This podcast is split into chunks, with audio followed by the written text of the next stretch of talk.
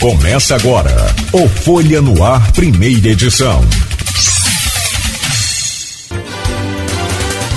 Quinta-feira, 29 de dezembro de 2022. Começa agora pela Folha FM 98,3, emissora do grupo Folha da Manhã de Comunicação, mais um Folha no Ar. E hoje temos o prazer de receber aqui o Vinícius Vieira, secretário-geral do CIDENF, esse SIDENF é esse consórcio inter é, municipal para desenvolvimento dos municípios do norte e noroeste fluminense e a gente tem o prazer de te receber aqui e tem como presidente a, a Fátima a Fátima Pacheco que por sinal vem fazendo um trabalho excepcional lá em, em Quissamã e também à frente aí do, do CIDEF. Meu caro Vinícius Vieira, bom dia. Seja bem-vindo, prazer sempre recebê-lo aqui na casa. Prazer é todo nosso. Bom dia, Cláudio. Bom dia, né, todos os ouvintes. Nosso amigo Arnaldo, Fábio, Beto aqui na presentes. E é um prazer muito grande estar aqui, né, falando um pouco, né, Rodrigo aqui também presente, ao convite, agradeço o convite, mas sempre muito bom estar presente, principalmente aqui na Folha no Ar, 98.3, é um, um veículo de comunicação que leva realmente a, na ponta né, os ouvintes e as notícias importantes da nossa região. Muito obrigado. Meu caro Arnaldo Neto, bom dia mais uma vez. Reta, retinha final, né, rapaz? Aproveitar esses dois dias aí do, do orgulho e prazer de poder trabalhar com você. A partir do ano que vem, né, ele vai estar em novos caminhos, trilhando novos rumos, né? E a gente vai ficar naturalmente na torcida sempre né, para o seu sucesso. Mas vamos aproveitar esses. Ainda tem hoje e tem amanhã ainda. Semana que vem tem ainda, um pouquinho não, segunda-feira. bom dia, Neto, bem-vindo, cara. Bom dia, Nogueira, Vinícius, bom dia, Rodrigo, Beto, todos que nos ouvem.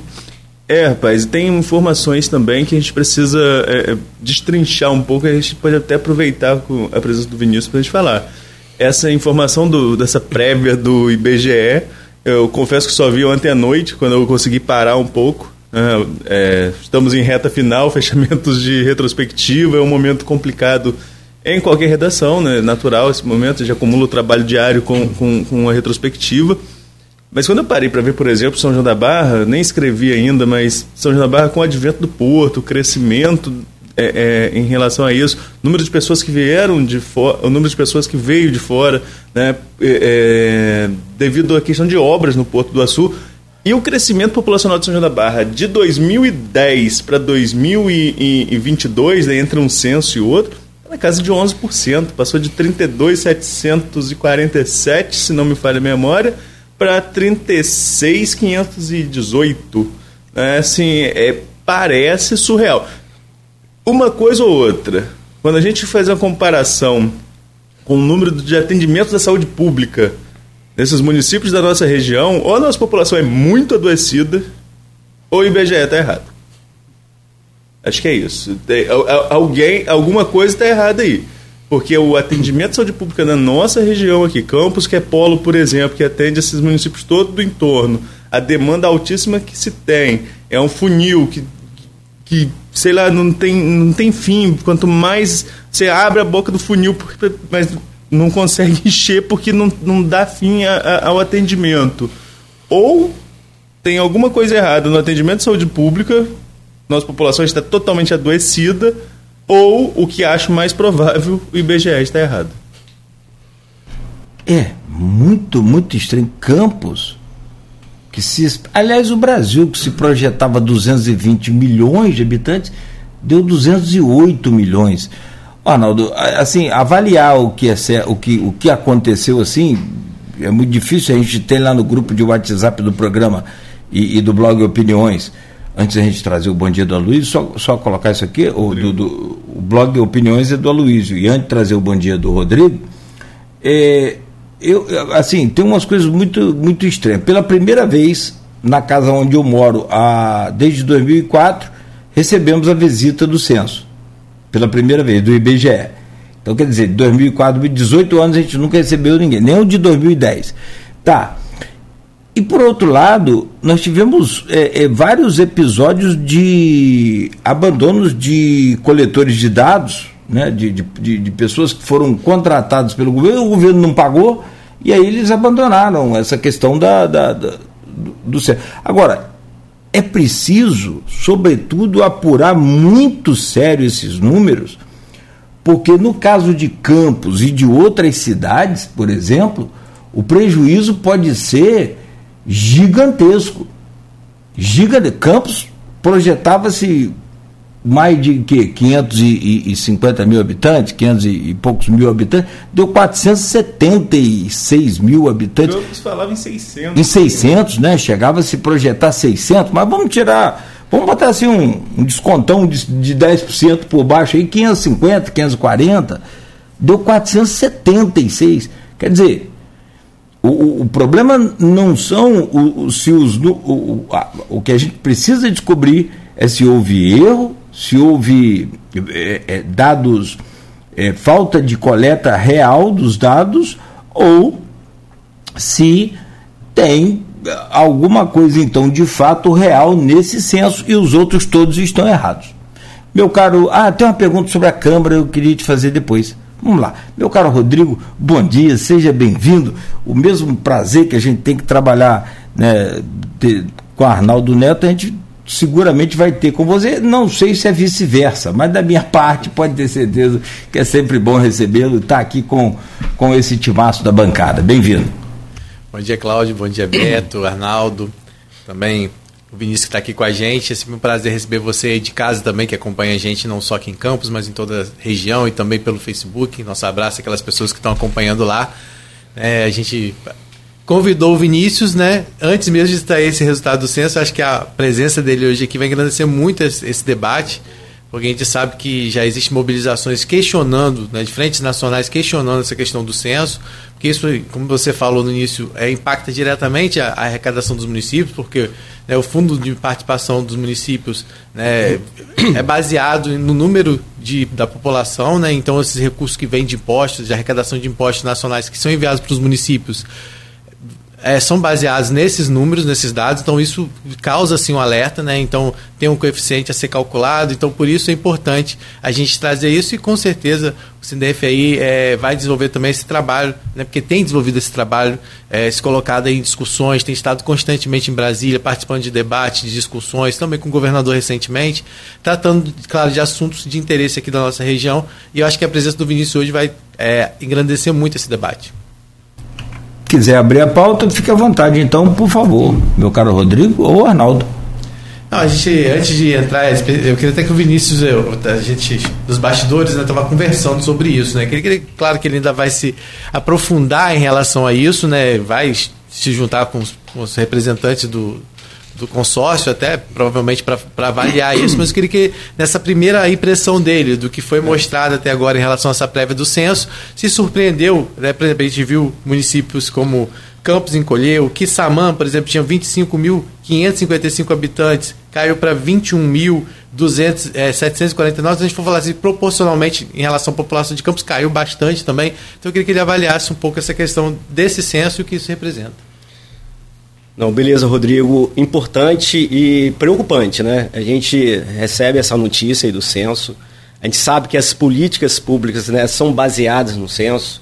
É, como você falou, na, a Confederação Nacional dos Municípios com certeza já vai estar tá vendo isso. Somos mais de 5.700 municípios hoje no Brasil. E a forma que a gente tem desse fundo de participação dos municípios, da divisão que seja de, de vários impostos, é o coeficiente. Então, principalmente, a gente fica ainda mais preocupado, como é um censo parcial, essa divulgação ela pode ter, trazer graves consequências se de repente em uma região foi feita é, de uma forma mais real e em outra não. Então isso aí vai acarretar, então precisamos realmente de, de estarmos atentos. O, o CIDENF, né, o nosso consórcio, hoje estamos muito unidos em relação aos, aos prefeitos, né, os nossos chefes executivos, a nossa presidência hoje com a Fátima Pacheco, mas esses pontos são pontos relevantes que a gente pega e leva e, e, e isso vai diretamente é, na arrecadação do município, que é tão importante, e das políticas públicas, né, de uma forma geral. Então, a forma de olhar desde 2010, que nós temos oficial, É, a gente vem acompanhando as parciais 2019, 20, 21 e fica né, com essa discrepância muito grande. E agora um, realmente um susto, pega a gente de surpresa, ninguém imaginava esses municípios encolhendo de forma alguma ou até crescendo muito pouco. Então, é, com certeza, vamos juntar os prefeitos da região, norte, noroeste fluminense, para podermos é, acompanhar isso de perto e não deixarmos né, é, essa pauta tão importante dessa forma. Mas eu creio assim, que a gente dá todos os créditos ao IBGE, um instituto, né, mas precisa, essa forma parcial é muito preocupante. E aí, só para as pessoas entenderem, o ideal até que isso já refletiria para 2023, é possível isso, que já traga prejuízos aos municípios já no próximo ano?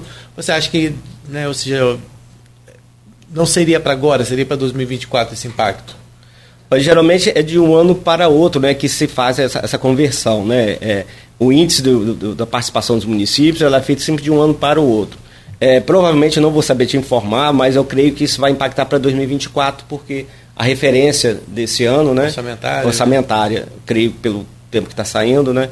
E, e, creio também que é, esses dados oficiais são importantes, né? Porque quando sai uma parcial, não peguei a matéria ainda a aprofundar, mas creio que o impacto, né, de uma forma segura, deveria ser pelo menos para 2024. O Arnaldo já adiantou aqui em relação a São João da Barra, né? A gente tem aqui alguns outros municípios, como eu falei, que, que causam destaque aí. Por exemplo, então, Campos encolheu de 514.643 pessoas para 474 mil. Vou falar arredondado, né, Arnaldo, para ficar mais fácil. É, Macaé caiu aí de 266 para 262 mil. Né? É, essa é a prévia. São Francisco de Itabapuana é, foi o que cresceu aqui na região. É, também, assim, além de São João da Barra, como o Arnaldo falou, subiu de 42 mil habitantes para 44 mil, quase 45 mil. São Fidélis é, foi de 38 mil. Manteve aí uma diferença só de. mudou só 48 habitantes lá em São Fidélis, diminuiu em 48 habitantes. É, em São João da Barra, foi o que o Arnaldo já destacou aqui, né, Arnaldo? Que eram 36.731. São João caiu, porque. É, caiu, né? De, verdade. É, porque eu fiz, o, é, é, eu fiz o cálculo em relação ao censo de 2010 e o censo de 2022. Esses números que a gente está registrando queda são números com base nas projeções para 2021 do IBGE, né? as projeções que vieram acompanhando, porque nós não, não tivemos o censo 2020. Sim. Então é, você tem as Só projeções. Aí, em relação à projeção de 2021, teve queda também em São João da Barra, mas valor A gente está comparando aqui, então explicando é. o que o Renato falou, a gente está comparando aqui 2010 com o de 2000 e... Não, você, o dado que você tem aí Sim. compara a, a, a projeção de 21 com 2022. Aí houve queda em São João. De 36 para 36. Isso, eu trouxe, quando eu trouxe anteriormente, eu trouxe o censo de 2010. Exatamente, de 2010. Que é oficial. oficial. É, oficial. Entendi. Então aqui é só a projeção mesmo, né? Então vamos voltar aí, só São João da Barra de 2021. A projeção de 2021 eram de 36.731. Em São João da Barra, então, ficou aí com uma pequena queda de 36.518. Quissamã também teve queda, Conceição de Macabu também teve queda aí, caiu de 23 para 20 mil. Carapebus caiu de, de 16 mil para 13 mil. E Cardoso Moreira, então, caiu de 12. Cardoso Moreira caiu de aí, cerca de 200 moradores, seguindo a estimativa, aí, então, em 2021 para 2022. São dados ainda, como o Arnaldo disse, que, né, que é, são baseados nas estimativas, mas quando coloca, então, em relação a 2010, né, Arnaldo? Percebeu-se também. É, a oscilação é muito baixa em relação a 2010. Nós, temos, nós tivemos uma, um, um, aumento, né, Vinícius? Sim. Eu sim. vou aproveitar o gancho do IBGE para a gente falar, inclusive, sobre essa questão de, de regional. É, é, não dá para a gente tratar uma região como a nossa falando só de cidades, porque senão a gente perde até relevância no cenário uhum. nacional. Eu, eu lembro, eu fiz uma pesquisa recente e, sobre a questão da ponte da integração nos anos 80, 81, 80, 81. E fazendo uma pesquisa nos arquivos da Folha, lá eu vi que a Folha era totalmente contra a divisão norte e noroeste, porque perderia força e representatividade política.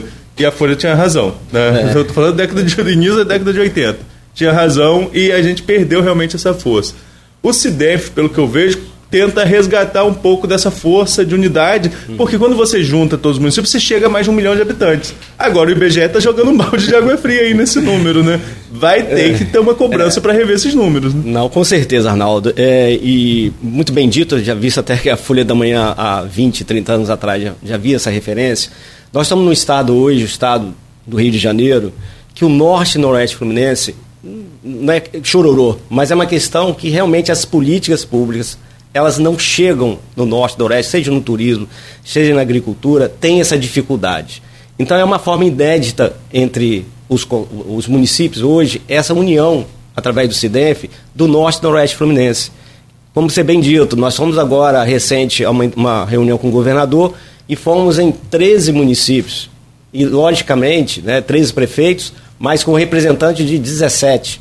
Então, essa representatividade, essa união do norte noroeste fluminense se faz importante nesse momento. E é um momento que precisamos de consolidar. E aí vem, você falando agora do IBGE, é uma, é uma preocupante. Hoje a gente calcula os, os, as duas regiões, mais de 1 milhão e 300 habitantes, pretendeu até mais, né, esperando esse censo. Então você vê que realmente pode ter um impacto relevante e a região precisa dessa representatividade. Quando a gente fala da região metropolitana, é 8 milhões, 10, 12 milhões de habitantes, e a gente aqui no norte do Noroeste Fluminense se faz necessário e ter esse número realmente é, de uma situação real. Isso que é o mais importante, que uma região possa ter aí um, um censo mais bem feito que o outro. Acho que isso aí tudo é muito preocupante nessa relação. Mas, Arnaldo, é isso mesmo. A gente precisa de unir regi as regiões em torno dessa política seja no, na esfera federal, como a gente tem ido muito a Brasília, defendendo algumas PLs, seja na LERJ, na, na Câmara lá, na, no Legislativo Fluminense, e seja também no Executivo do Estado. Então, é o momento hoje do, do, da nossa região norte-oeste fluminense através do CIDEF, junto com todos esses prefeitos, que estão muito unidos, isso eu posso ah, colocar aqui para vocês, acho que nunca houve uma união tão grande entre os chefes executivos em prol das políticas públicas para o norte e noroeste fluminense. É um presente de Natal meio que tardio, presente grego, né? Para fechar o ano, a gente falava aqui antes do, do, do programa, como se não bastasse toda a agenda que já tem, todas as demandas, todas as dificuldades que o nosso interior tem, Ainda tem mais essa, agora precisa começar 2023 lutando para saber. Mas eu, eu, acredito até, se vocês me, me permitem, é, de que deve haver uma força nacional também envolvendo isso. E talvez isso aí seja revisto ou não, vai depender do que vai apresentar a diretoria do, do, do IBGE. É, como é parcial, né, provavelmente vai precisar que seja uma oficial, né, como a de 2010, vai bater o martelo, digamos assim. E realmente a CNM também tem a rede nacional de consórcios, isso aí já é uma, uma pauta relevante demais pelo coeficiente. Então, isso quer dizer arrecadação, quer dizer as políticas públicas, seja na saúde, na educação, é, toda essa referência que nós temos é o IBGE. O próprio consórcio hoje, a forma de rateio é per capita. Entendeu? Então, é, tudo se baseia em, no, no instituto que nós temos uma grande confiança, que é o IBGE, mas que tem uma dúvida aí no ar, né? Tá, tá esquisito, digamos assim. O censo foi todo esquisito, né? Vamos, vamos ser sinceros. É. Se precisar do Supremo Tribunal Federal determinar a realização do censo, é, já é uma coisa muito esquisita. É, mas, Vinícius, eu queria falar também em relação, você falou, você citou aí a, Confederação Nacional dos Municípios, a CNM.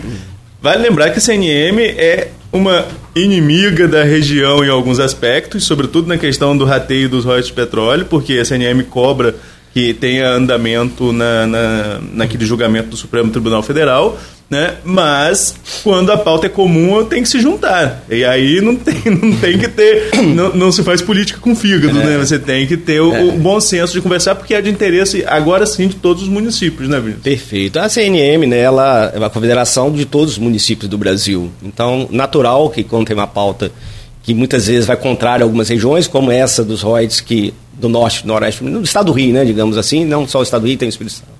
Espírito Santo e São Paulo também perderiam muito, é, mas numa, nessas situações a CNM ela tem que, como na situação da Covid também, na, no atraso das vacinas, houve um movimento muito grande da CNM, o próprio CIDENF já estava também se, se colocando como consórcio do Norte, é, do Norte de estados, na questão né, de, de defender a, a, as pautas, mas a CNM Ela com certeza ela vai é uma, ela é muito representada, os municípios são muito bem representados pela CNM e creio que teremos aí um desfecho que não podemos ficar dessa forma. Pelo menos a, a transparência tem que ocorrer e vai Se me permita, então, vamos virar a pauta e vamos para as ações do, do CIDENF efetivamente. É, como você já colocou aqui, né, teve uma reunião recente com o governador Cláudio Castro, né, representante de 17 municípios, e o CIDENF vem aumentando o número de municípios participantes do consórcio. É, qual o balanço dessas ações e desse crescimento do, do CIDEF nos últimos tempos? Falo pela minha cidade mesmo, São João da Barra aderiu recentemente, passou Sim. pela Câmara. É, vi que junto com São João da Barra mais dois municípios também aderiram ao consórcio. Vamos pegar de 2020, números de 21 para agora concluindo 22. Uhum. Quanto o CIDEF cresceu e qual a importância desse crescimento regional? Então, Arnaldo, o consórcio, né, instituído, nós começamos em 2018, 2019, com a pandemia de 20, né? Mas começamos apenas com quatro municípios que acreditaram. Eram dez municípios conversando sobre consorciar a região e dos dez, quatro né, iniciaram. E esse crescimento, principalmente agora em 2022, houve um grande crescimento porque realmente conseguimos é, mobilizar né, os prefeitos, entenderem a, a, a, essa real necessidade né, desse peso político e de várias partes de gestão mesmo. Então a gente foi crescendo, fomos para 7, 10, 12 e chegamos agora a 17 oficiais, porque o consórcio, o município para aderir a um consórcio, ele precisa passar uma lei autorizativa na Câmara Municipal. Uhum. Então esses 17 estão né, integrantes oficiais e temos mais três com carta de intenção. O Norte e Noroeste, nós somos 22 municípios, né? Então, mais dois municípios ainda que ainda não têm a carta de intenção, mas é um, é um momento sim, de mobilização e as políticas chegando e a efetividade do consórcio é, é o amadurecimento mesmo do consórcio, que vai vendo que os municípios vão, vão vendo a necessidade, né? E essa integração muito grande também das políticas com o Estado, isso aí faz com que os municípios vejam né, essa real necessidade. É, de várias ações, né, essa reunião, agora por último, diretamente com o governador, a gente já tinha feito vários contatos na época da campanha com o governador. Início de dezembro, né? Início de dezembro. Essa reunião foi no início de dezembro. E a pauta principal que a, a, essa mobilização principal do, dos municípios é em relação à perda de CMS que oriunda aí, né, da, do, do governo federal ainda dessa gestão em relação aos combustíveis, ICMS em cima dos combustíveis, da, de energia, há uma perda enorme de receita para os municípios que ficou de ser compensado para o governo federal, mas isso não vem ocorrendo e muitos estados e municípios já entraram na justiça conseguindo é, rever esse valor perdido. E nós fomos cobrar juntamente com todos os prefeitos qual era a atitude né, do governo do estado ou até mesmo é, o próprio CIDENF entrar, né, propor uma ação também como outros estados e municípios por conta dessa perda, porque tem municípios hoje principalmente lá do Noroeste Fluminense, que não estão conseguindo fechar a conta de dezembro. Então, municípios como Italva perdendo 400, 500 mil por mês, município como Quissamã perdendo um milhão por mês. Então, são valores que não, não dá para fechar a conta depois. Qual a sinalização dele? A sinalização de, do, do, Estado, o Estado tem feito né, o seu papel, até porque o próprio Estado também perde arrecadação. Né? Então, mas no momento eleitoral, eu creio que agora, no início de janeiro, eles já estão fazendo a própria Secretaria de Fazenda, já está propondo uma adequação, e eu creio até por, por, pelo STF e também até pela articulação de todos os estados e municípios do Brasil, que vai ter, já vai vendo, já vai ter notícia que isso realmente não é possível uh, o município perder arrecadação dessa forma. Então, eu creio que a gente vai ter uma adequação em relação a, a essa estruturação aí desse pacto federativo em relação a esse ICMS. Então, essa foi uma pauta que nós levamos ao governador. A gente estava acabando de sair de uma enchente com Carapebus e Conceição de Macabu embaixo d'água. E o governador foi chamando seus secretários e, e, e, e dando todo apoio né, nessa relação. Então, essa, essa união dos prefeitos na, na, nas pautas, né? E outras pautas como a saúde. Hoje nós temos a oportunidade do Estado do Rio, né, através da Secretaria de Saúde é, Estadual, participar dos consórcios públicos de saúde. Então, é, provavelmente agora no início do ano a gente vai ter a inserção não só de município, mas do Estado também fazendo parte do CIDEF, onde ele poderá aportar com muito mais tranquilidade, sem teto, os recursos, né?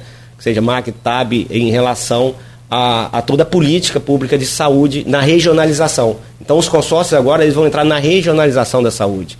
Então, é um movimento, é um crescimento. O Estado do Rio enxergava muito pouco a figura do consórcio, dos consórcios. TCE também não enxergava. E foi feito um trabalho e hoje a gente tem, assim, é, começando a caminhar como no Sul, na Bahia, em Minas, os consórcios têm muita força pela regionalização.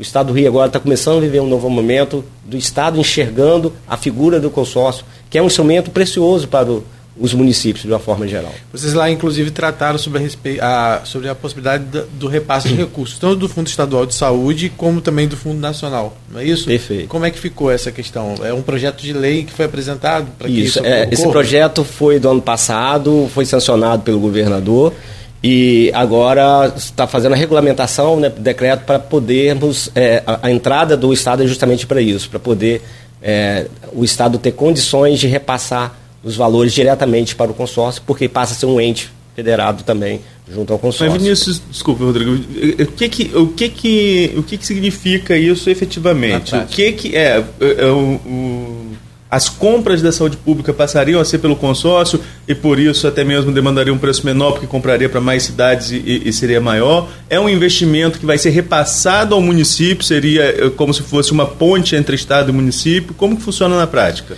Então, é, as compras, elas, nós temos também lá as compras compartilhadas, mas não vem ao caso. As compras compartilhadas a gente faz não só na saúde também, como em outras faixas, são os pregões eletrônicos, as atas de preço, porque quando você faz pelo consórcio, você consegue abaixar bem o valor, a economicidade vai lá no alto.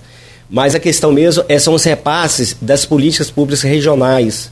Então, é, os projetos que os consórcios vão apresentar em relação a exames de imagens, é, a, a, parte de, de procedimentos, toda essa parte que já vem recurso para o consórcio, para os municípios, também vão vir para o consórcio para fazer através do consórcio algumas políticas, digamos, como o SAMU, né, que aqui nós não temos o SAMU ainda no norte e no noroeste. O CIDEF já está fazendo um trabalho para a gente trazer o SAMU junto com o município de Campos, já vem estudando.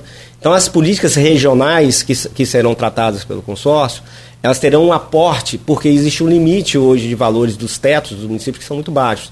Então, vindo através do consórcio, aí cada consórcio vai preparar a sua política né, de, de Então não interfere o que o município já recebe? Não, não interfere, não. É um dinheiro, diríamos um dinheiro novo, tá? Um dinheiro novo, não interfere nesses tetos.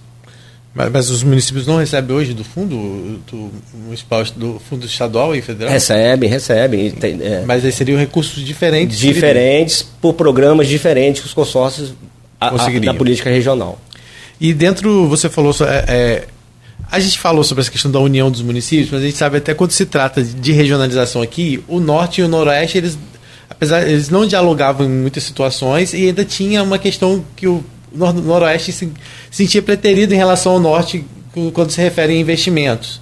É, hoje se conseguiu, eles conseguiram criar essa equalizar, essa, né? É, essa cultura que desenvolvimento tem que ser realmente regional e que realmente alguns têm tendências a desenvolver com uma certa no certo setor da economia, outros têm tendência a desenvolver de outros, mas é, eles entenderam isso, que cada um vai ter o seu espaço dentro a partir das ações do CINEF?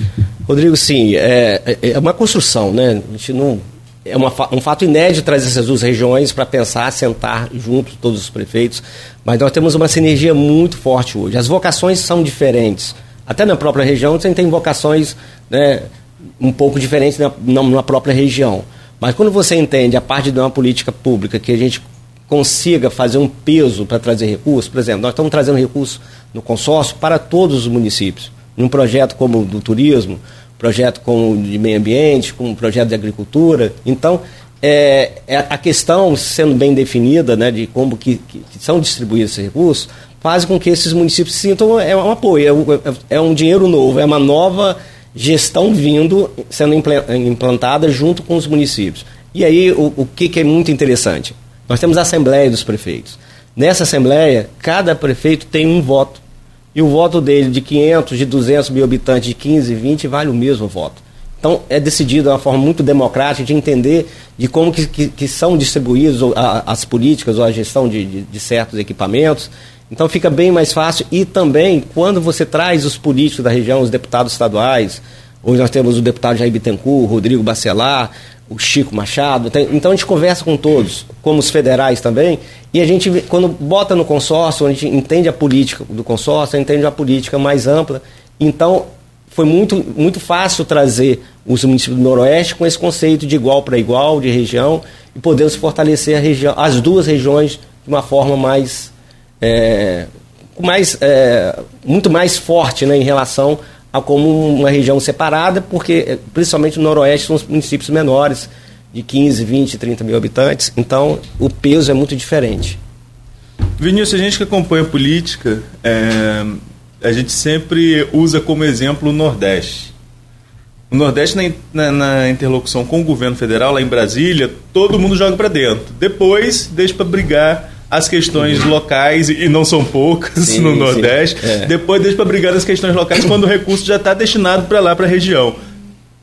É uma ideia que tem que ser pensada também nos prefeitos daqui. Isso está chegando. É. A, a, é, o pessoal está começando a entender isso? Arnaldo, sim. E quando a gente fala isso, aí até eu fiquei muito triste a representatividade do, do, do poder do, do é, dos deputados federais da região. Nós perdemos assim um peso, porque quando a gente fala da política, a gente fala dos municípios, mas é muito importante os deputados estaduais, federais defendendo uma região.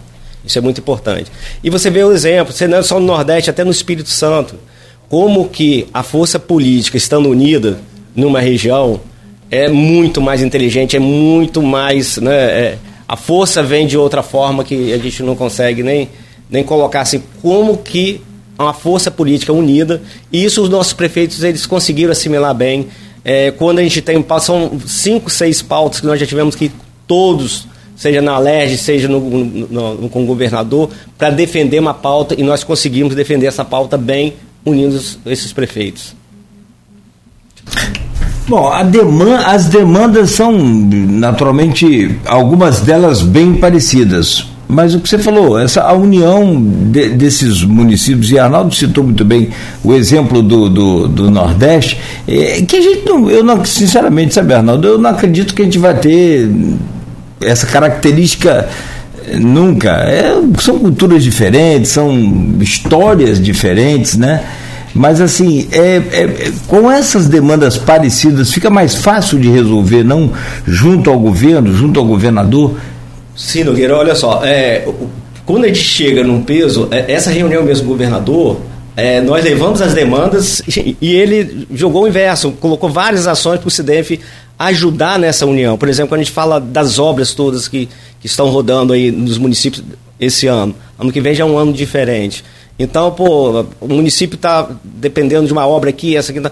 O governador fez um pedido direto ao CDF, por favor, coloque tudo na planilha, traga aqui para a gente poder consolidar essas informações, né? Então são esses aspectos da, governança quando a gente faz um bloco, quando a gente faz um conjunto, ela vai tendo um resultado, né? Positivo. Então, é, à medida que a política pública ela vai, vai, vai chegando aos municípios de uma forma que a gente tem uma representatividade, a gente vai conseguindo um êxito nessas questões. Eu vou dar um exemplo aqui, ano passado, é, tinha uma PL rodando lá e estava para ser sancionada, né, votada e sancionada, em relação à, à taxação de ISS na, nas empresas da revitalização do, do, da, da bacia de Campos. As empresas que ganharam da Petrobras, a Trident, a, a, a foram três, cinco ou seis empresas que estavam na revitalização, né? E essas empresas, elas já tinham feito né, todo o seu, né, seu toda a sua, é, a sua pretensão de investimento e uma, uma, regra quebrada no meio do caminho, que seria a taxação. Então a PetroRio, a Trident, a Perenco, essas empresas se viram assim, não conseguiriam mais tocar se essa... Então o prefeito de, de Macaé chegou, reuniu, juntamos todos os prefeitos e fomos ao governador ano passado, foi no dia 28 de dezembro, um dia, foi, lembro direitinho um dia, e chegamos a, a, a, esse pedido que ia ser muito prejudicial, né? E os municípios lá do Noroeste vieram juntos, entendeu? Isso que é importante, o peso. No peso, o governador entendeu, conversou, aí na época o Vinícius Fará, era o secretário de Desenvolvimento Econômico, entenderam e foi derrubado e, e realmente não cabia naquele momento né, é, é, essa, esse tipo de taxação. E então isso é o peso político, né? E aí quando vem um prefeito do tamanho de Macaé, né, o prefeito Elmas, muito participativo, puxando uma pauta importante com o Vladimir e tal, né, dessa parte, vieram todos os prefeitos do Noroeste juntos, né? Então é isso que é a região, é isso que a gente precisa na região. Como tiver uma pauta como do semiárido, né, e que influencia muito, nós já estamos já procurando lá, entendeu, a PL lá para a gente poder estar tá defendendo. Então, o peso dos prefeitos juntos é uma força inacreditável. Nós já estamos na terceira emenda de bancada consecutiva e quando a gente vai a Brasília, lá conversando com os deputados, vamos em 8, 10, 12 prefeitos, só na reunião. Com... Então, os, os deputados sentem o peso né, da região. Isso é muito importante. Acho que a PL é 040, né? Do, é do Vladimir. Acho que é 1440. É uma coisa 1440. assim. Então, vamos jogar na Mega Sena aqui, o um é. bolão aqui. Mas, é, só para fechar, quero te pedir licença, Rodrigo, Arnaldo, a você que nos acompanha em casa. Nós tivemos um problema no link do, do da transmissão né, foi já recolocado aí no ar, pedimos desculpas, não tem jeito, às vezes cai, né, mas é, é, infelizmente acontece. Penso que politicamente a distância, politicamente falando, das ações políticas, aí é, é uma questão física para a ação política. Daqui para o Rio você tem 240 quilômetros, 250, vamos lá, não, no exagero aí da, Tá. Só que isso, quando vai para a política, parece 2.500 quilômetros. A gente fica muito distante da capital. É impressionante. Tivemos exemplos aí, clássicos até. Bom, 7h46 agora, mas é isso. Temos que brigar então para encurtar essa distância aí das ações políticas.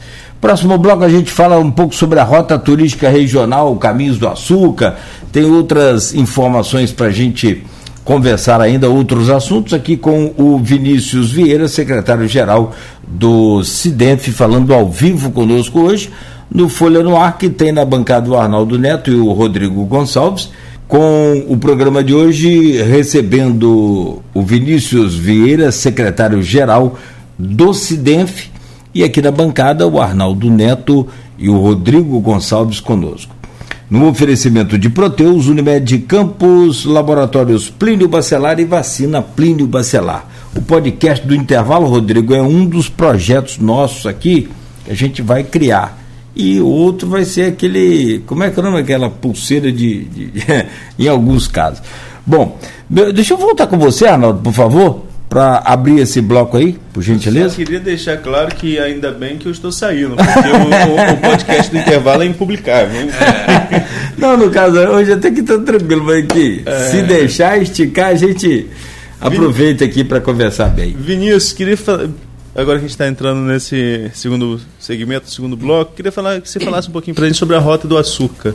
É, é, acho que é um dos projetos que tem maior visibilidade dentro do CIDEF, vou nem falar em destaque, porque destaque é vocês que estão lá dentro que sabem o que vocês mais se empenham. Mas de visibilidade é o que tem tido maior propagação na região. Mas nem todo mundo ainda conhece o que é essa Rota do Açúcar. Se, pudesse explicar, se você pudesse explicar para gente o que é, qual é o objetivo e em que pé de investimento está para concretizar esse projeto. Até lembro porque, Arnaldo, só complementando o que você falou, é, foi, já sabem de valores, né? Quando se fala em valores, as pessoas logo já se direcionam a atenção. São 10 uhum. milhões que foram destinados para esse projeto de turismo, né? Pela Assembleia Legislativa do Rio de Janeiro. Então, uhum. é, as pessoas, né? Querem saber, afinal, esse recurso está sendo aplicado, de que forma está sendo uhum. aplicado, como ele vai ser aplicado.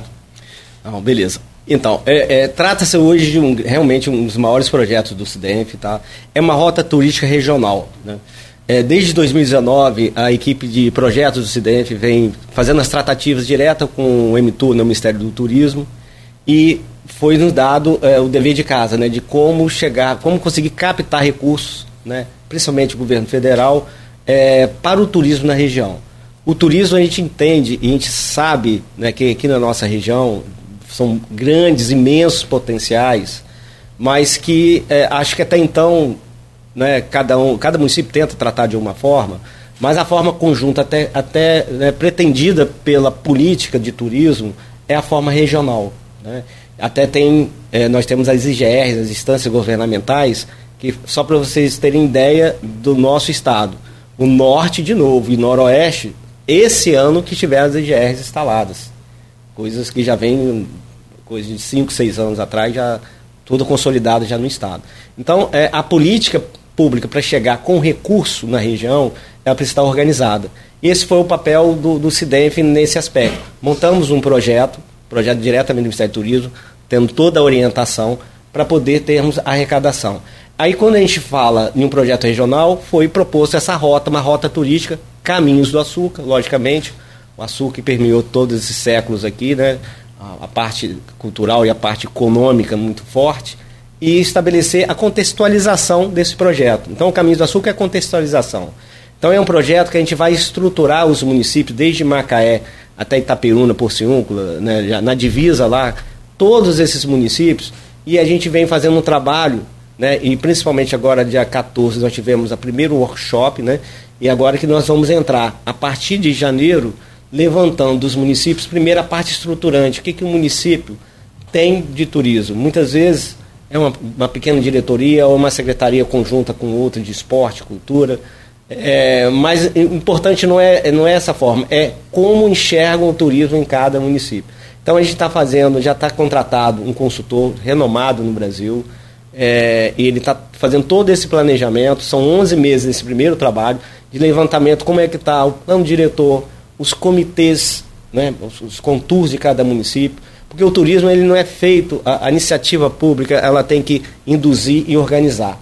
O turismo é feito dos trades, o turismo tem, tem que ser feito com a iniciativa privada, terceiro setor. Então, é, esse é o caminho que nós vamos fazer, permeando todos esses municípios na forma estruturante. Nós vamos estruturar essa parte. Então, esse recurso né, da Alerj, nós arrecadamos 10 milhões, ele está permitindo a contratação de diversos profissionais. Nós estamos no processo seletivo, turismólogo, design, para poder o quê? Dar apoio às equipes que são pequenas, as equipes dos municípios, e cada município vai ter que fazer o trabalho de casa, né, dessa parte estruturante, e também de levar nada mais quem está dentro do município, que conhece o município e região, para ser validado por essa equipe sendo contratado pelo CIDEF, que tem toda a expertise para validar os circuitos. Então são vão ser circuitos religiosos, circuitos culturais, circuitos naturais. Então cada município vai dizer, ó, é, esses circuitos aqui, vamos trabalhar esses circuitos com a parte de sinalização, com a parte de levantamento. É, todo o trabalho vai ser feito, se deve junto com os municípios, com essa equipe, para podermos depois integrar essa rota. Então é um projeto grande, muito grande, é um projeto a pequeno, é, curto prazo, né, médio prazo, mas que vai ser feito desde a base. Não adianta é, chegarmos aqui no município e fazer um levantamento de inventário e tal, e depois aquilo ficar um maranhado de papel na mesa. Não é isso. A proposição é muito maior.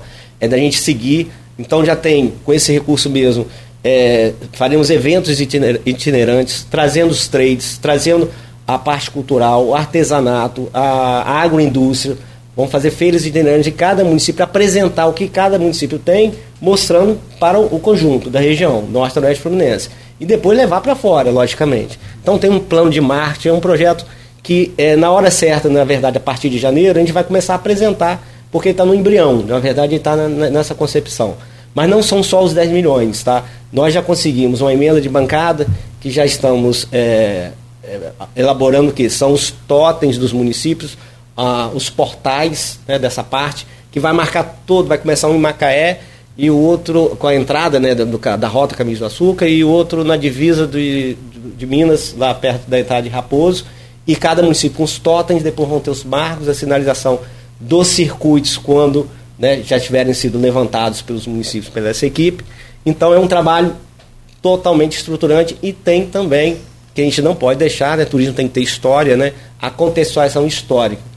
Então a gente vai também trabalhar, por exemplo, o município já tem os produtos prontos. Vou dar um exemplo de Rosal, o Festival de Rosal, que acontece, é um festival já, já renomado no Brasil. Nós já vamos, já incluímos ele, já, o CDF já com a rota já participou desse agora, desse ano, de setembro, se eu não me engano. E a gente vai fazendo o quê? O turismo guiado. Então, num Rosal festival. É Bom Jesus, né? Só Bom Jesus, não conhece, de né? Bom Jesus, é, realmente. E cada município tem sua característica, tá? São Fidélis, Cidade Poema. Então a gente tem que, e tal, vai o Kibe, a gente tem que pegar a, a, né, a vocação desse município turístico, cultural, e fazer um trabalho. Então é um trabalho. Muitas vezes de resgate, né? De resgate. É, é, e a gente lê, eu lembro dos grandes festivais que tinham, né? Lá, é. Peraí, tem ainda. Não, mas... Aquilo lá é capital mundial do. mas, mas você sabe Cê... que antes é, os festivais lá reuniam muito mais pessoas. Ah, sim, assim, sim. Né? A gente viu que eu, é, era uma tradição. Aumentar a dimensão do festival. É em setembro, né? sempre.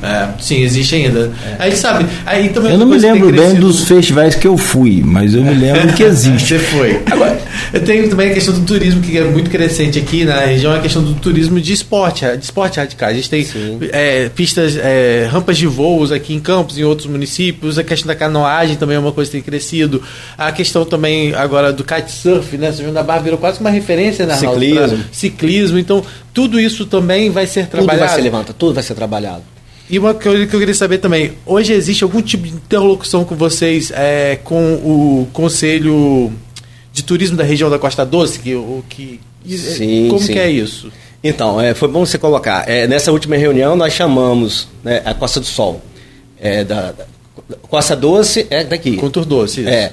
Então, as IGRs, né? Então, isso. por exemplo, é, Agro Noroeste, o, o, a, o consórcio, a abrangência do consórcio, ela ela, é, são quatro IGRs que estão inseridas. Então a gente precisa conversar com todas. Que é um que trabalho. IGR, pra... Desculpa, é instâncias governamentais, né? pelo PRT, né, Programa de Regionalização do Turismo, foram feitas essas regionalizações. E o consórcio ele abrange quatro, que é a Costa do Sol, que a gente já, já nessa reunião já tiveram, estão presentes, porque Macaé, Quissamã e Carapebus fazem parte da Costa do Sol. Aí tem a Costa Doce, que é a, a maior base, que é o norte, né, Campos, Cardoso, São, da Barra, São da Barra, São, São Francisco. Aí tem águas do Noroeste, que são os municípios do Noroeste mesmo, Itaú, para Bom Jesus, Miracema, Porciúncula. E ainda tem Conceição de Macabu, que faz parte da Serrana. Então, é, essas IGRs, nessas né, instâncias, elas estão dentro do contexto, trabalhando diretamente nesse projeto do turismo. Bacana. É necessário. Cláudio. Deixa eu colocar uma, uma questão. Eu fiquei meio perdido da Rota do Açúcar. Já começou lá, eu, eu, eu, eu, queria só voltar um pouco nessa questão. E, e, se é possível fazer essa rota do açúcar, acredito que, que não tenha, no, pelo menos o que você falou está no embrião, mas eu não ouvi falar sobre um, um museu do, do da cana e aí, é claro que é aquilo que você falou, vai ter que fazer todo um, um apanhado aí, vai ter que chamar seu tio de Nojosa, vai chamar tantos outros usineiros aí, o próprio Frederico, que é o vice-prefeito. Mas assim, é possível fazer uma rota do açúcar sem o museu, ou tem um museu do, do da cana, museu do açúcar aqui? Na, no, no, projeto de vocês? Então, é, a gente sempre tem que ter o centro de referência. Quando a gente, nesse levantamento, por exemplo, é, o próprio prefeito Vladimir já deu uma sugestão do Solado Aires. Então a gente vai ter, nesses levantamentos que vão a partir de janeiro, ver qual que seria o melhor local para um centro de referência e depois captar recursos para o Museu do Açúcar. São Fidélis, pela iniciativa privada, já saiu na frente. Ah, lá em Pureza tem um o empresário. Renato Abreu, se eu não me engano, não foi? É, o empresário Renato, Renato Abreu. Abreu. Renato Abreu anunciou isso, acho, se não me engano, se foi na feijoada da Folha, foi no. Foi. Na festa tá bem adiantado. Uma coisa um assim ele também. Ele é. anunciou isso durante. Acho que foi a festa final de ano da Folha no Trianon. Ele anunciou a, a, a né, a, a execução, a, a, criação desse museu né, da cana. Não sei se na proporção do que se atenderia da forma que você fala, mas já tem esse projeto, pelo menos, é, anunciado. Eu acho que tinha que se me permite também a sugestão, só uma sugestão, eu fui a, a, Pernambuco algumas vezes lá no. Tem duas opções ali que o pessoal te indica sempre, ou é para Porto de Galinhas ou é para Ilha de Itamaracá. Eu sempre preferia Ilha de Itamaracá, você vai conhecer a história ali, vai conhecer Maurício Nassau, aquela coisa. E é justamente aonde aconteceu. Inclusive fui conhecer por que, que o pão de açúcar no Rio é pão de açúcar a partir lá de, de Pernambuco. Então, assim, ó, a, a, festa da Folha esse ano, a feijoada, foi na usina Queimado. Queimado. Rapaz, eu passei, local. passei boa parte olhando a estrutura do local. Então, não necessariamente, é, como a região ela tem um museu, ela tem um museu, porque a, a, a rota ela vai integrar, ela vai trabalhar. Logicamente, se a gente conseguir captar recursos para isso, ok. Mas a gente precisa, por exemplo, existe um museu aqui de Campos, a gente tem conversado muito com a Rafaela Machado, né, que é entendedora também da região, para a gente entender essa parte histórica, porque essa parte histórica certeza, tem que estar sempre, os circuitos tem que estar integrado à parte histórica. E centro de referência, quando não existe um museu, um centro de referência, sim, a gente tem pensado, mas o museu, esse São Fidélis são na frente, que já está bem adiantado, eu estive lá visitando, vai ser o, meu, o Museu da, da Cana, do Açúcar e do Som, da música, né? Tem uma cerca uhum. lá grande. Então, é, mas é que, logicamente, que Campos, que Samã, né, esses municípios que tem essas usinas, também tem uma conversa boa da usina de Talva com um empresário que comprou a usina lá de São Pedro. Lá é de São Pedro São do Pedro, Paraíso. Paraíso. Isso. É, a gente tem feito também. Aí, Chegou a virar alambique lá. Eu peguei é. aquela usina funcionando. É. Legal, você é da, da região, né? Eu sou de lá. Então, é, é, é, isso da idade mesmo, né? Nessa Pô, obrigado, Rodrigo. Você foi eliminado do. Mas é isso, é esse, todos esses ativos serão levantados, uma equipe grande. A própria, equipe... Desculpa, a, a, própria usina Coagro, aqui paga o cupim, que não falta usina velha em Campos, falta usina, infelizmente. Mas, assim, é, como eu já falei, né, o, o turismo, ele tem que ter a iniciativa privada ao lado, trabalhando, ao lado não, junto mais à frente. Então, essa questão do museu é uma questão relevante, mas é uma questão que também pode ser captado recurso, mas que é necessário aí. Mas está no, no, no, programa ou não? Está no programa, está tudo, tudo sendo, vai ser levantado a região como um todo e, e vendo quais os ativos que seriam interessantes serem trabalhados, ou pelo poder público ou pela iniciativa privada. Vinícius, é, é, falando assim, você citou aí o Solar dos Airizes, por exemplo, eu falei no intervalo com você sobre a questão do, do Colégio. É, a gestão desse espaço, é, tem possibilidade de ser o consórcio gerir algum espaço desse histórico? O Solar dos Airizes eu até brinquei aqui, e não é, é pejorativo mesmo, que eu acho que é, é, a não solução é proposital, que é para ter assunto para falar. Porque desde a década de 80, daquela pesquisa que eu fiz, tinha foto do Sofiati lá falando sobre o risco dos solares arios desabar. Cada vez, claro, vai ficando pior. E agora tem aí uma intenção de uma. De uma não é reforma, quando é um prédio histórico é uma. É restauração. Restauração, obrigado. Fugiu a palavra. Tem a proposta de uma restauração que o município vai fazer. O consórcio pode encampar essa obra, pegar essa obra para fazer, até mesmo em parceria com o município, para utilizar nessa rota turística, não adianta você criar essa rota se não tiver realmente prédios para que mostrem o, o peso do, do, do, da economia. Os solares são os maiores exemplos da economia forte que foi a cana. Né? Construir um prédio de, desses portes hoje não, não consegue mais, trabalhador comum não consegue trabalhar, fazer um, um prédio desse porte. Então, assim, como que o consórcio poderia agir para preservar esse patrimônio e transformar esse patrimônio realmente num, num objeto turístico? Então, Arnaldo, é, é, bem importante, né, e até já foi até uma proposição né, do próprio prefeito Vladimir, na época né, do assaltado Airiz, de dali ser o centro, ele fala até a sede do, do, do da, da, rota, não seria sede, seria um centro de referência. É bem interessante, eu acho que a gente podendo captar recursos seria interessante. A gente pode ser feito uma gestão sim, o consórcio pode fazer gestão de uma forma geral em todas as áreas. É, mas por hora, enquanto não se tem é, recurso para isso, ou a gente pode fazer um trabalho conjunto, a gente precisa ver como o Solar do Colégio mesmo, que, que já tem um recurso ali para ser feito todo esse trabalho, é um centro de referência também. Então, a, a região ela vai ser levantada por técnicos, historiadores, né? Quais são os ativos que serão inseridos nessa rota? Que já é um trabalho mesmo do próprio município, né? Então, há, há possibilidade, sim. É, agora, eu vejo muito a forma assim, né? Utilizar o que nós já temos também. Então, para começar, precisamos de começar. Não, esper... não podemos esperar termos um museu. Eu acho que é o inverso. A gente fazendo todo um trabalho, o museu vai acontecer. Seja para iniciativa pública ou mesmo até privada em relação como essa de São Fidélis.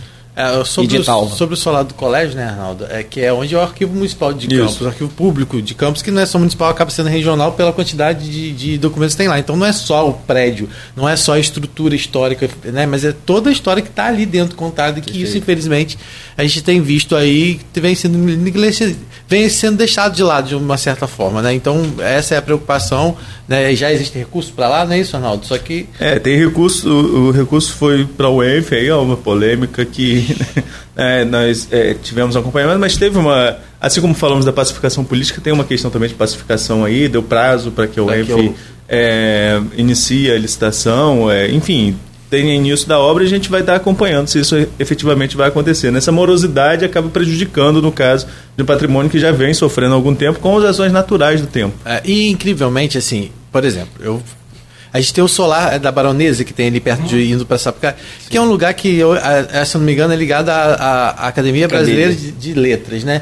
É um espaço que, as pessoas não conhecem, as pessoas não sabem não, que existe um espaço também tão belo e tão mal aproveitado. Por que, que não se pensa em fazer algo efetivamente para aquele lugar? Porque, né, ou, ou seja, está ligado à Academia Brasileira de Letras, mas não é possível que a gente não tenha uma mobilização, até política, para fazer com que esse prédio possa ser é, utilizado né, também. Não, importante até lembrando que no ano passado a Academia de Letras ela estava pleiteando um recurso de uma emenda, emenda de bancada, tem emenda coletiva para uma reforma, mas infelizmente não foram contemplados. É, como está falando aí, são, são vários, né, são vários prédios históricos que teriam total capacidade né? Para estar tá, e, né, como a Iris está ali, né, e, e, o Solar da Baronesa, que poderiam ser com certeza e dependendo assim, até do estado hoje né, do, do Solar da Baronesa, uma aproximação, pode ser sim também mais um centro de referência. Sim. A gente viu também, né, o, o, o solar que tem ali no Asilo do Carmo, por exemplo, né, recebeu recursos para Solar Santo Antônio. Santo Antônio, Santo Antônio. é isso. Recebeu recursos, acho que se não me engano, foi de um milhão e meio, se não me engano, na época, para que fossem feitas obras. Aí as pessoas, ah, vai, Também, ter, obra, vai ter é. obras, as pessoas criou-se uma expectativa muito grande. E quem vai lá hoje, ah, o que foi feito foi desculpinização, escoramento e só. O prédio continua ainda sem poder ser utilizado. Então as pessoas muitas vezes, quando falam em recurso, também as pessoas imaginam né, que vai ser a solução, e não é. O solar hoje lá continua fechado, situações estão precárias. Recurso só... é solução, mas tem que ter a quantidade correta. É, exatamente. para você né? poder fazer uma obra E ser encaminhado para o lugar certo para a pessoa certa, que bate na mão do incompetente também já era. Sim. É. Né? Quase sempre esses recursos eles são geridos pelo IFAM, né, que é o Instituto Nacional Sim. de Patrimônio né, Histórico. Então, assim, é, é, é, é muito complicado a gente fazer esse julgamento de valor em relação a como ele é aplicado. Só que, de fato, a gente vê que Campos, durante muito tempo, se perdeu a história, Campos e região se perdeu muito na questão da, da, da, preservação da história. E é importante quando a gente vê hoje, por exemplo, né, o Cinef é, propondo essa questão da rota, porque a gente sabe que isso vai trazer visibilidade, né? É, tanto infelizmente de forma positiva, felizmente positiva, mas também de forma negativa quando as pessoas passarem a visitar aqui e ver quanto tempo a gente perdeu, né? E, e podia estar preservando esse patrimônio. Bom, só o Rodrigo fecha com esse comentário. Eu peço licença, são 8h16, a gente vai fazer o um intervalo, Vinícius. É, e, e, a gente quer muito assim, é na prática, saber, você pode até voltar a falar sobre isso, quando é que esse, já está no papel, já fez todo esse empenho, e quando é que esse Caminhos do, do, a Rota do Açúcar vai, Caminhos do Açúcar, né? A Rota Turística Regional Caminhos do Açúcar vai poder ser iniciado, começar a ser explorado. Vamos falar nisso no próximo bloco, só para a gente colocar assim ponto final nesse assunto, pelo menos por hoje. Voltamos com o Vinícius Vieira, secretário-geral do CIDENF, conversando aqui conosco hoje com o Arnaldo Neto, com o, Rodrigo Gonçalves, que eu vou pedir a gentileza de abrir esse bloco, por favor, no oferecimento de Proteus, serviços de saúde e medicina ocupacional, qualidade certificada ISO 9001 2015, Unimed Campos, cuidar de você. Esse é o plano. Laboratórios Plínio Bacelar e vacina Plínio Bacelar. Rodrigo, por favor. Ué, eu acho que quem tinha que abrir era você, mas vou abrir, que você fez Ah, sou eu? Ah, meu... ah é, perdão. Rapaz, foi um café que eu não tomei. não, eu só queria, perdão, obrigado, Rodrigo, pela, pela lembrança e carinho de me ofertar a oportunidade, então, de, re, de relembrar aqui. Quem deixou essa conexão no próximo bloco, Sim. só para pontuar o, a questão do Caminhos do Açúcar. E na prática, quando é que a gente vai ver a bola rolando, quando é que a gente vai ver aí essa coisa funcionar? Cláudio, o, o turismo é um projeto estruturante, então ele vai ser dividido, já está sendo dividido em algumas fases, né? É, nós começamos pela captação de recursos, que muitas vezes a gente escreve o projeto, mas nós já tivemos assim um grande êxito na captação de recursos. E a gente dividiu da seguinte forma: agora, dia 14, já fizemos o primeiro workshop da organização de, nós temos um projeto para todo mês da integração desses municípios, desse levantamento. Isso é um trabalho. É, a parte de sinalização turística também, que tem um recurso para ser contemplado, já está sendo feito o projeto macro da sinalização macro, são os portais, os totens, né? E, e os marcos né, da, dessa sinalização todo, dos 20, hoje dos 17 municípios que estão no consórcio. E a gente também já está fazendo um trabalho, nós estamos agora fechando um processo seletivo de 11 profissionais do turismo, a gente fecha esse processo seletivo, ontem acabamos as entrevistas, de 11 profissionais para poder integrar os municípios e começar a fazer o levantamento, porque enquanto a gente vai andar com a parte estruturante, e a gente, por exemplo, tem que estar tá na prática, nós vamos estar fazendo também a a montagem de, dos produtos existentes nesses municípios, como falei do, de Rosal, de cada município, para a gente fazer um trabalho. E também, durante, a partir de março, máximo abril, nós já estaremos fazendo essas feiras itinerantes, que serão feiras não apenas para apresentar o que os municípios têm, o que eles precisam de melhorar, mas com workshops e treinamento. E a gente está buscando a parceria do SENAC, do SEBRAE, do SESC. Então, todas essas chancelas também vão vir junto ao nosso projeto para que nós possamos a caminhar com os produtos existentes né, do, do, do, da rota e também dos municípios e também dos destinos. Então, é um trabalho que ele vai ser feito da parte estruturante, que tem muito papel, tem muita coisa que a população não vai enxergar agora, mas ela é muito importante porque não adianta vir se a gente não tiver essa estrutura, essa estruturação é necessária, e também dos produtos existentes, e essa equipe toda que vai fazer esse trabalho, que vai ser esse grande levantamento em todos os municípios, quais são os ativos que vão ser contemplados, vão ser validados por profissionais como turismo. E aí essa organização para preparar esses destinos, são vários destinos dentro dessa região, destino que vai contemplar Macaé, Samã, Conceição, três, cinco dias. Então, todo esse pacote. Então, o que nós temos hoje de diferente? Nós teremos profissionais renomados no Brasil para podermos realmente consolidar essa rota. É um projeto gigante, é um projeto grande e a gente pede assim. É, a Bateu o Marcelo com a data. A data, não, a data já, já startou, né? A captar recursos já Não, para a rota, eu quero conhecer a rota hoje. Não, é 25, um trabalho, 26. É, vai ser um trabalho além de 2024. Entendeu? Para estar tá mais consolidado. Mas isso já Muito vai grande, estar, é. é. já vai estar sendo preparado a, a, as pontas né, dos municípios. O que, o, onde tem produtos, eles já vão ser validados como a rota do caminho do açúcar e vão ser é, prestigiados e, e, né, e, e ofertados. É bom a gente ressaltar que precisa existir essa mobilização também para que as pessoas que, né, os integrantes, os atores desse turismo entendam isso e se qualifiquem também, né? Perfeito. Porque a gente sabe que há uma grande dificuldade, às vezes, as pessoas falam, da, da nossa região tem esse estigma que não se, que está sendo rompido, mas que é muitas vezes sendo propostas qualificações, eventos, workshops e não tem uma participação os municípios estão participando, eles estão entendendo o compromisso que eles estão firmando a, assumirem essa rota, eles estão buscando mandar a sua, sua equipe para se, se, qualificar, os empresários, os empreendedores da região, né, os, os microempreendedores, é, os empreendedores é, individuais, eles estão entendendo a importância deles estarem qualificados para que a gente tenha um padrão que realmente atraia esse turista para cá? Porque não adianta o turista vir para cá e não ter um bom serviço numa pousada. E isso está sendo pensado? Exatamente, Rodrigo. Essa é uma grande preocupação e é um grande desafio. Né? O, o, turismo ele tem que ser comprado. Não adianta o poder público vir induzir, organizar.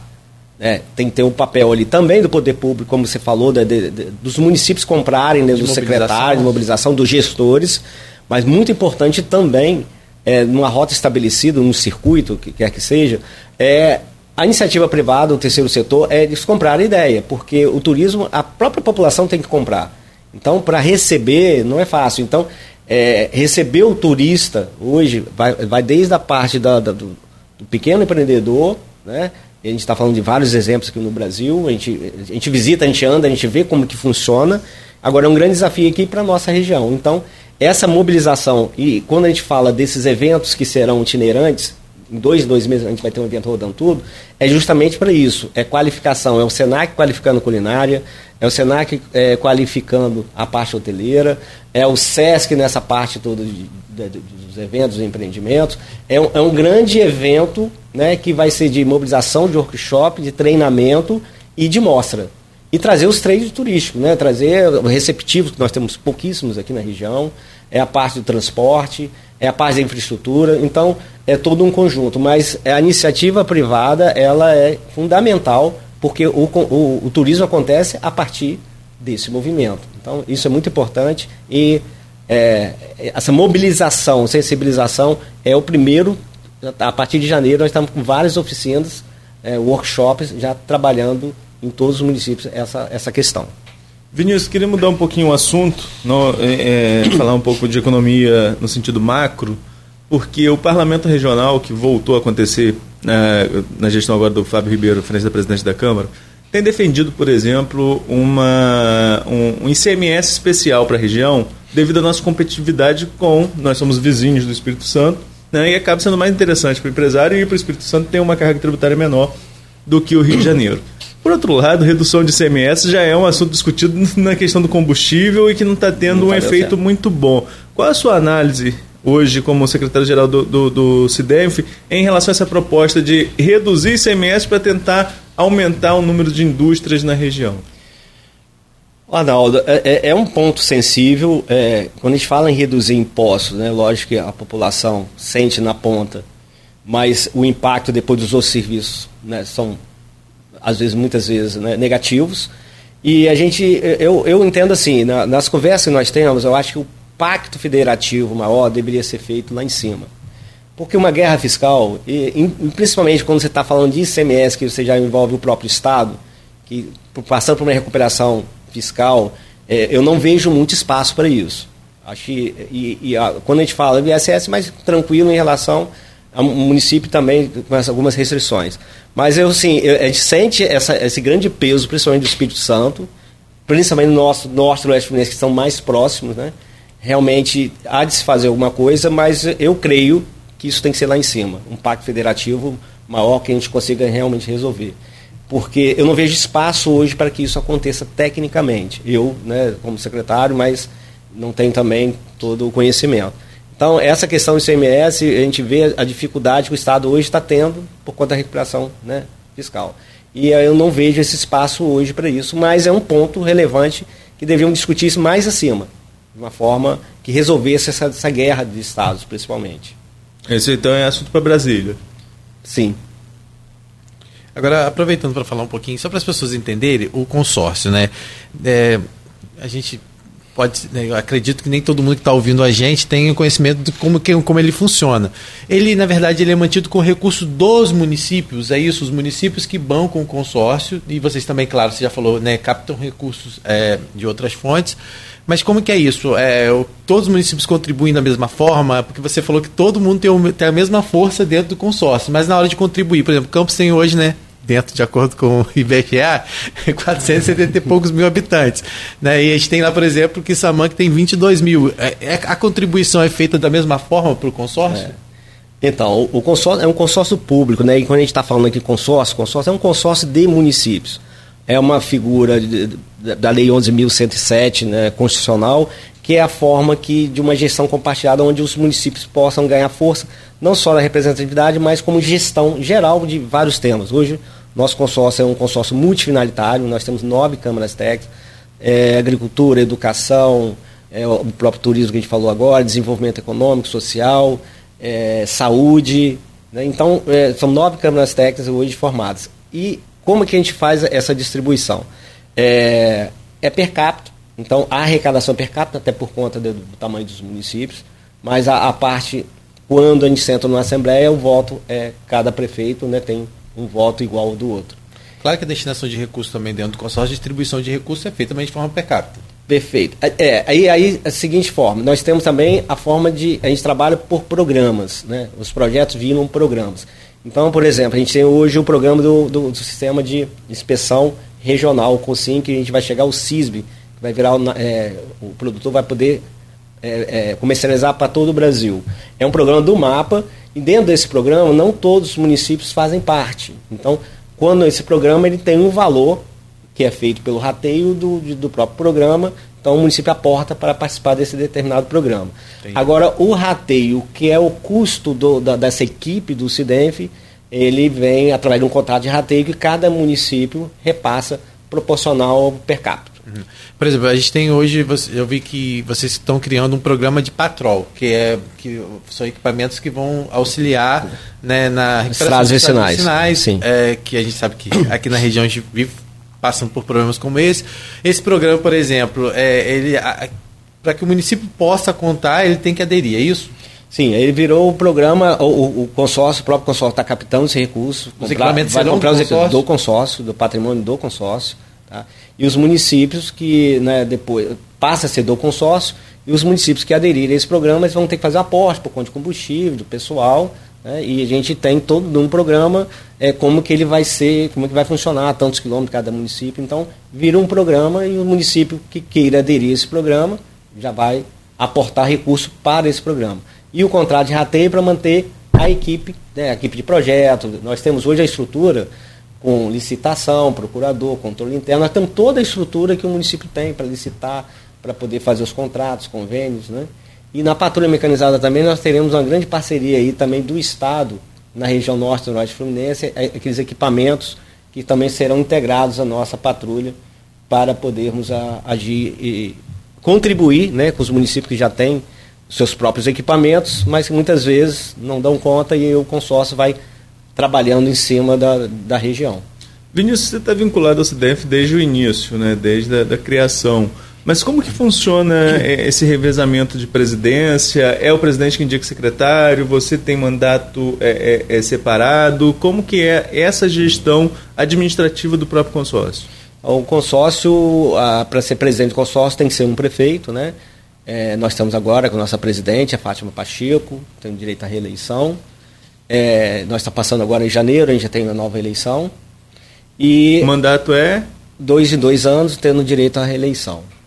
É, e a Secretaria Executiva como um todo, né, ela não tem mandato. Ela está ali, ela é indicada pelo primeiro presidente, e depois a própria Assembleia de Prefeitos pode destituir ou manter né, o, o cargo dessa, do secretário executivo com toda a equipe.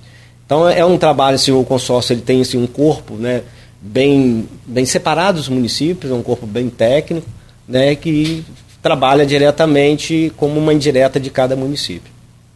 A gente falou sobre alguns. É, eu queria que você falasse, né? A gente veio de dois anos de pandemia, né? O consórcio uhum. nasceu e logo pode ser veio a pandemia. É. Né? Eu vi que você chegaram a fazer algumas, é, alguns encontros virtuais para poder tratar de é. assuntos, mas efetivamente um ano de 2000 e agora esse ano foi quando as né, poder voltar até os, os, encontros presenciais, reuniões. Sim. E eu vi que vocês tiveram por diversas vezes em Brasília, tiveram também no Rio de Janeiro em algumas ocasiões. Eu queria que você falasse um pouco sobre os avanços conquistados nesse ano e também algumas perspectivas. Vi que vocês, né, a gente falou aqui sobre agricultura, já falou sobre turismo. Sei que vocês também têm aí é, é, propostas para a questão da internet, para segurança no campo. É, é, parcerias que foram feitas tanto com a Emater, com, com é, eu queria que você falasse um pouco sobre como foi o 2022 rapidamente e a perspectiva agora para 2023, né, que vem já e marcado também por uma nova eleição lá no, no Cidenf. Perfeito. É, o ano de 2022 foi um ano assim, realmente de grande impulsionamento. A gente agradece muito também a nossa presidente, a Fátima Pacheco, muito ativa, que é, do, todo apoio né, à Secretaria Executiva né, para podermos realmente levarmos as políticas públicas. É, são nove câmaras técnicas. Em todas as câmaras técnicas a gente sempre tem algum projeto e um ele vai andar mais rápido que o outro, é normal que isso aconteça. Mas, por exemplo, hoje a gente está trabalhando muitos grandes projetos regionais em relação a estudos né, e, e soluções para esses projetos. Na, na Câmara Técnica do Meio Ambiente, né, nós temos uma perspectiva de fazer um trabalho base para é, chegarmos a um licenciamento ambiental regional muitos municípios que hoje não conseguem fazer por falta de quadro técnico. Né? A gente tem feito um trabalho, ainda está embrionário, mas é bem relevante, porque existe consórcio que faz isso com muito êxito, mas a gente vai trabalhando. Na, no meio ambiente mesmo, hoje a gente está. Soltamos a PMI no início de janeiro, que é o estudo de uma região, para saneamento para atender seis municípios. Então a concessão feita pelo Estado aí da SEDAI, né, na, na verdade do Estado, contemplaram quatro grupos, né? E esses municípios que não participaram, eles se associaram e a gente está fazendo a concessão de, de, um trabalho e de uma iniciativa muito interessante, porque o munícipe vai ser a premissa desse estudo é que o município pague menos na hora da, da oferta do lance do certame é o maior desconto da taxa. Então, vai diretamente a população desses seis municípios terão é, um, uma vantajosidade em relação às taxas já ofertadas por esses outros quatro blocos. Temos também, vamos soltar em março, agora no ano que vem, uma PM de resíduos sólidos, que é um problema muito sério na nossa região, principalmente no noroeste fluminense, os lixões, né? Então, é, toda essa parte regional, quando a gente pode abraçar os municípios, a gente vai fazendo né, é, através dessas PMIs, que são esses estudos regionais. Da iluminação pública também, tem um edital da Caixa que nós fomos, é, inserimos alguns municípios. E aí a gente vai trabalhando nas câmaras técnicas do, do agro, né? O agro tem muita atividade, a gente está falando aí do esse projeto do, do sistema de inspeção, ele é um projeto que cresceu muito nesse ano de 2022. A perspectiva de 2023 também é a gente agregar mais municípios. A patrulha mecanizada, o do turismo, que é a rota que nós falamos bastante. A saúde agora com a participação do Estado, é, a gente tem uma perspectiva muito grande de a gente avançar em 2023. A saúde vai ser o que a gente vai mais crescer, a parte do turismo e essa parte do meio ambiente e o agro. É, só aproveitando que a gente tem os nossos comentários lá nas redes sociais, né, Claudio, que a gente não deu atenção, rapidinho, né, o, o Gustavo Crespo é, tá dando aqui bom dia, meus amigos, transmito meus parabéns ao meu amigo Vinícius, que fez aniversário ontem, foi isso? Sim. Desejando parabéns aí, o trabalho, parabenizando também o trabalho em frente do Sindef. É, o Maurício Baptista, né, que é nosso parceiro aqui de sempre, fala falar em cultura, a Casa de Cultura José Cândido Carvalho, em Goitacazes colocaram apenas o telhado, o telhado e abandonaram. Tem alguma notícia? Né, a gente, a Casa de Cultura tem uma referência muito importante, foi criada inclusive por Dona Diva, né? Quando, quando esteve lá à frente da, acho que da, da Secretaria de Cultura, né? E cultura, isso aí. o Edmundo falando também, parabéns à iniciativa da Rota, porém ela funcionará de maneira plena. Edmundo Siqueira, né, que é jornalista também e, e especialista também na questão da defesa ao patrimônio público aqui da nossa cidade, da região, ele fala: parabenizo a iniciativa da Rota, porém, ela funcionará de maneira plena se conseguirmos restaurar nossos patrimônios principais. A Irizes e Olavo Cardoso estão, ru estão ruindo. Se não for emergencial, perderemos. Talvez seja necessário que o consórcio promova uma equipe junto aos municípios para fazer projetos para esses patrimônios. Existem recursos no BNDES, por exemplo, mas precisa de projetos de restauro e principalmente de uso, que a rota pode ser um deles. É, que a gente estava Interessante, boa Edmundo. É, agradecer aí também ao Gustavo, é, os parabéns e legal. E o Edmundo Siqueira, né? O Edmundo eu acho que bem interessante.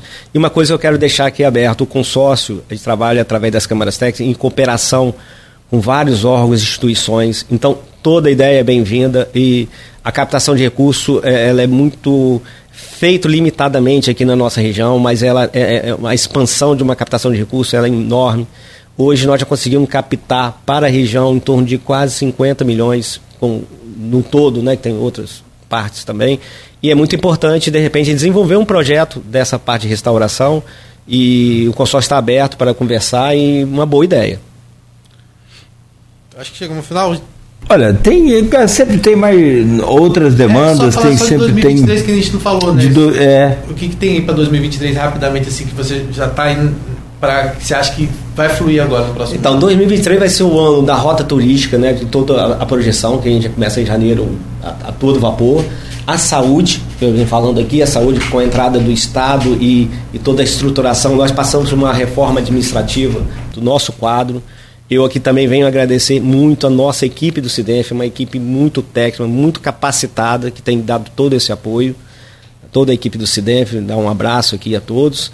E a parte de saúde, o agro e principalmente aí a, a rota turística Caminho do Açúcar. Essas são as projeções, fora esses projetos do, do, de saneamento, a, a, parte de resíduos sólidos, é, desenvolvimento também. A gente está programando aqui um plano estratégico regional do turismo já está sendo feito contratado, mas a gente está fazendo também a, a projeção de um plano estratégico regional de desenvolvimento né, econômico, sustentável, social. Também tem conversado muito com, com as instituições. Então, temos aí grande 2023, com certeza será um ano é, de grande valor, de, de grande êxito aí para a nossa região através do CIDENF. Vai ser um ano também para tentar chamar os cinco municípios que faltam para entregar o consórcio? É, sim, sim, com, com, certeza. Esse ano, 2023, a gente conseguiremos chegar aos, aos 22, porque já somos 17, três já assinaram a carta de intenção, só aguardando as câmaras, 20. E aí esses dois também já tem a conversa, questão mesmo de, de tempo, 2023, se deu certo, sei lá, com o Norte e o Oeste fechadinhos, 22. Só para te falar, Arnaldo, nós já tivemos um convite de é, já, quatro municípios fora do Norte e Noroeste Fluminense querendo se associar ao CIDEF. Casemiro, Rio das Ostras, Santa Maria Madalena e, e é, outro um outro mais acima que eu esqueci o nome, mas a gente assim, é, o nosso, a nossa estratégia, nosso plano é o norte e noroeste fluminense. Então a gente precisa consolidar a nossa região. Bom, não é Macuca, aquela região ali, não, né? Mais é, para cima de onde? Cima de Conceição, é... São Sebastião do Alto? Não, cima de Conceição ali. Santa Maria, do Ar Santa Maria. Acima de Conceição. Cantagalo. É, Can, é, é, fugiu. Macu. Carmo, é. é. Eu também fui. É, tem, outro, tem outro lugarzinho ali também, maneiro também ali, depois de Santa Maria. Subido da serra ali, uhum. É, deve ser esse. É esse, do lado esquerdo, exatamente. Exatamente que, que nós esquecemos. Há um Google aí, né? O... É. Aqui, eu quero te agradecer. Eu acho que assim, sinceramente, eu estou não sei você que fez aniversário ontem, talvez esteja mais velho do que eu. Mas aqui eu acho difícil encontrar mais velho do que eu. Só quando a Luísa está aqui, a gente dá meio que um empate. Mesmo assim, eu ainda ganho. Eu estou com 52 agora em janeiro. Mas assim, para mim, para o Rodrigo, para o Arnaldo e para o Beto que está aqui, para o seu companheiro que está ali, eu acho que o que vale é o, o start da coisa, é o startar, é o iniciar disso tudo aí. Porque se não, não começar. Porque eu, eu penso assim: se pegar Campos dos Goitacazes com potencial de patrimônio histórico, artístico, cultural e religioso, pegar assim, não quero botar aqui no Nordeste, meu amigo, isso arrebenta. Tem Minas Gerais aqui. Nós temos uma igreja aqui, a igreja Nossa Senhora do Carmo, eu não vou classificar como a mais bonita, mas é uma das. Sabe, que você pode colocar em qualquer rota aí que vai. Né? Potencial dá, enorme. Dá um potencial enorme. Então, fica assim, talvez a gente não consiga ver isso tudo em pleno vapor, se pegar as crianças explorando isso amanhã depois, o comércio, mas alguém tem que começar. Então, eu digo sempre, é uma grande construção e o convite está aberto a toda a população de construirmos isso juntos, que eu acho que é o mais importante. Nada se faz sozinho e o consórcio está aberto aos municípios, não só ao município, mas a toda a população para as ideias e, e, está colaborando em, um trabalho é, contínuo e conjunto. Só para finalizar, tem um ouvinte nosso aqui falando, se, não sei se é Bom Jardim ou Cordeiro. É Bom Jardim ou Cordeiro? Trajano de Moraes. Trajano, Trajano. Pronto. Aí, ó. Trajano. Fechou. Chama Arnaldo. Pode isso, Arnaldo. Aqui, um grande abraço. Obrigado. Parabéns, faz uma gentileza para mim, transmita um abraço lá a Fátima, gosto muito do trabalho, acompanho. Tem minhas críticas também, mas acompanho o trabalho dela e acho muito bacana. Ah, obrigado, obrigado a todos os ouvintes, obrigado a toda a equipe aqui, a equipe do CIDEF e principalmente aos nossos prefeitos e prefeitas da nossa região. Rodrigo? Nosso bom dia, agradecer mais uma vez a todo mundo, né? E dizer que a gente está lá daqui a pouquinho na Folha, na Folha 1 com todas as notícias, vai ter os flashes daqui a pouco. Manter agradecer o Vinícius, agradecer o Arnaldo, o Beto também aqui na técnica, está com a gente. Neto? Agradecer a vocês, né? Amanhã a gente está de volta por videoconferência. Rodrigo... Quer dizer que eu não vou te ver no estúdio mais, né? Não, Puxa não, vida, vamos não. até nove e meia hoje. É, já estou aqui, ó. Precisando sair. Vamos não. Vai lá, meu amigo. Vamos lá, então agradecer a todos e até amanhã, às sete, se Deus quiser. Entrevista com o André Siciliano, ainda presidente da LEG, né? O Rodrigo conseguiu agendar essa entrevista, a gente fecha Sim. o ano com uma questão política. Aí, né, também, né? né? É, com uma questão política e também com a questão de peso. Até repercutindo a entrevista de hoje também em relação da. A, do, do, apoio da LEG ao CIDEMP. É. A LEG que devolveu 500 milhões, né? O André é um grande parceiro do consórcio, não do consórcio, mas da região norte e noroeste fluminense, ah. incansável. E vai ter uma representatividade muito grande em Brasília, né? Sim, Ele sim. vai estar lá no Palácio o trabalho continua. Secretaria falei dele ontem, falei, ministro, bom dia. Ele falou, ministro, só se for da Eucaristia. mas ele vai ter esse papel de importante vai, vai lá ter de ter o locutor com, os, com as cidades, com os municípios, né? Então, sim. essa ponte feita pelo CIDEMP acho que vai ser importantíssimo. Ah, não tenha dúvida. Arnaldo, então, valeu, até amanhã. Muito obrigado, Rodrigo. Até amanhã, muito obrigado. Bom dia para você. E mais uma vez, meu caro Vinícius, bom dia também. A gente volta amanhã.